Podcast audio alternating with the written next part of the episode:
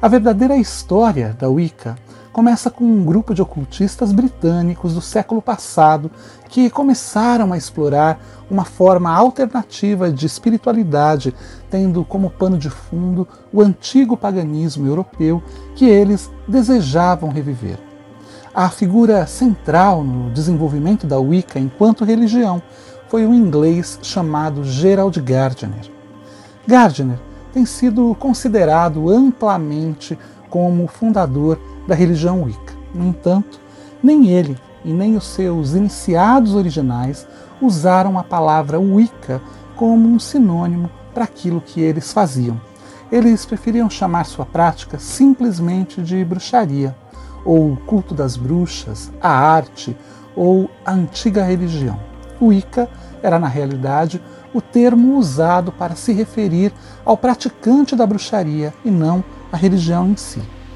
Essa palavra só foi usada mais tardiamente, conforme o que hoje chamamos de Wicca começou a se espalhar pelos Estados Unidos e outros países além da Inglaterra no final da década de 60.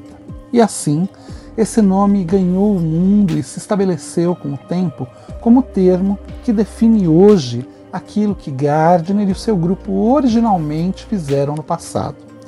Mas qual a história da Wicca e como ela de fato nasceu? uma antropóloga chamada Margaret Murray desenvolveu uma teoria em 1920 de que uma religião pagã teria preservado uma linhagem que remontava aos tempos antigos e que tinha mantido intactos seus mistérios e conhecimentos, mesmo com a perseguição promovida pelo cristianismo. Margaret Murray, assim como Gardner faria anos depois, chamou a esta suposta religião mítica de culto das bruxas. Suas teorias traziam em seu imaginário grupos formados por 13 membros que se reuniam para adorar um deus de chifres. Apesar dessa teoria hoje ter sido completamente desacreditada pelos acadêmicos modernos, ela foi bastante influente em sua época e abraçada por muitas pessoas como verdadeira, inclusive, ao que parece, pelo grupo que Gardner encontraria em sua busca incessante pela magia e pelo oculto e que o iniciaria nos mistérios da bruxaria. Gardner nasceu em 13 de junho de 1884 e ele foi um funcionário público civil e também um antropólogo autodidata. Depois de ter vivido boa parte da sua vida no Oriente Médio, ele se aposentou, retornou para a Inglaterra e foi viver perto de New Forest. Lá, ele conheceu um grupo de ocultistas ingleses que faziam parte do primeiro Teatro Rosa Cruz britânico. Segundo o que se diz, foi por intermédio de algumas das pessoas que ele conheceu nesse teatro que ele foi apresentado aos membros do Coven de New Forest, que acabaria por iniciá-lo como um bruxo no ano de 1939. Após ter sido iniciado, Gardner sentiu que a bruxaria corria risco de ser extinta, já que a maioria dos bruxos da época eram pessoas de idade bastante avançada.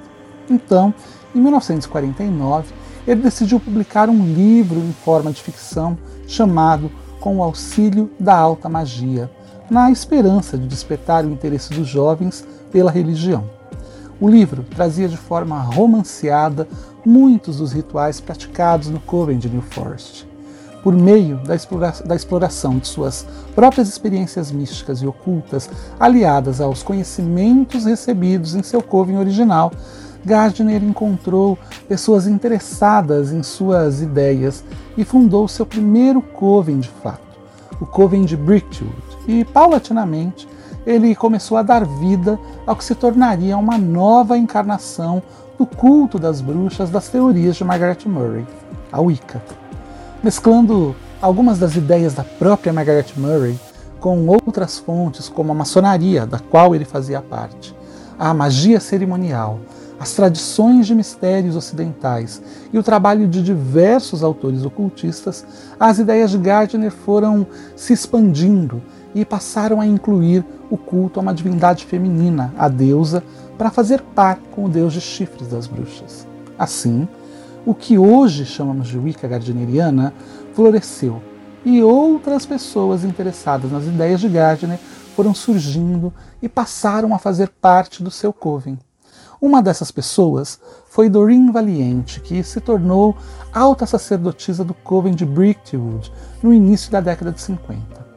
Ela ajudou a revisar e ampliar diversos dos rituais praticados pelo Coven de Gardner e trouxe sua poesia para a arte, presenteando-a com o que talvez seja o texto mais conhecido e belo da liturgia wiccaniana, a Carga da Deusa. Doreen Valiente acabou por se separar do Gardner, por discordar da publicidade que ele desejava dar à bruxaria. E em 1957, ela fundou seu próprio coven e passou a escrever diversos livros. Muitas dessas obras influenciaram a geração de bruxos seguinte, é, contribuindo para mudar definitivamente as características iniciais da bruxaria, propondo inclusive a prática da bruxaria solitária aos interessados nesse caminho. Assim, a bruxaria se transformou de um sistema mágico que tinha como base o conceito de sociedade secreta iniciática para um fenômeno religioso que pôde abraçar indivíduos que passaram a praticá-la solitariamente, tendo livros como seus mestres nessa jornada. Em 1964, Raymond Buckland, um inglês que havia se mudado recentemente para os Estados Unidos, entraria em cena e mudaria para sempre a história da bruxaria. Raymond foi iniciado pela última sacerdotisa de Gardner, Lady Owen. Ele foi o responsável por levar a Wicca, como Lady Owen assim preferia chamar o culto das bruxas, para os Estados Unidos. E lá ele fundou seu próprio coven em Nova York. Escreveu diversos livros sobre o assunto e assim o fenômeno Wicca se instaurou em solo americano. E desde então não parou mais de crescer. A partir deste momento, a Wicca se ramificou e aos poucos novas tradições foram surgindo a partir da mãe de todas elas, a Wicca gardneriana. Outras pessoas que nunca haviam feito parte da tradição gardneriana especificamente, mas que tinham sido instruídas pelos livros disponíveis da época, foram também fazendo as coisas à sua própria maneira, estabelecendo novos caminhos e adotando o nome de Wicca, por falta de melhor terminologia na ocasião, para identificar aquilo que faziam. Assim, diversas formas de práticas, inclusive as práticas ecléticas, adaptadas a partir de uma série de tra tradições e caminhos diferentes, foram chamadas de Wicca, acabaram sendo chamadas de Wicca.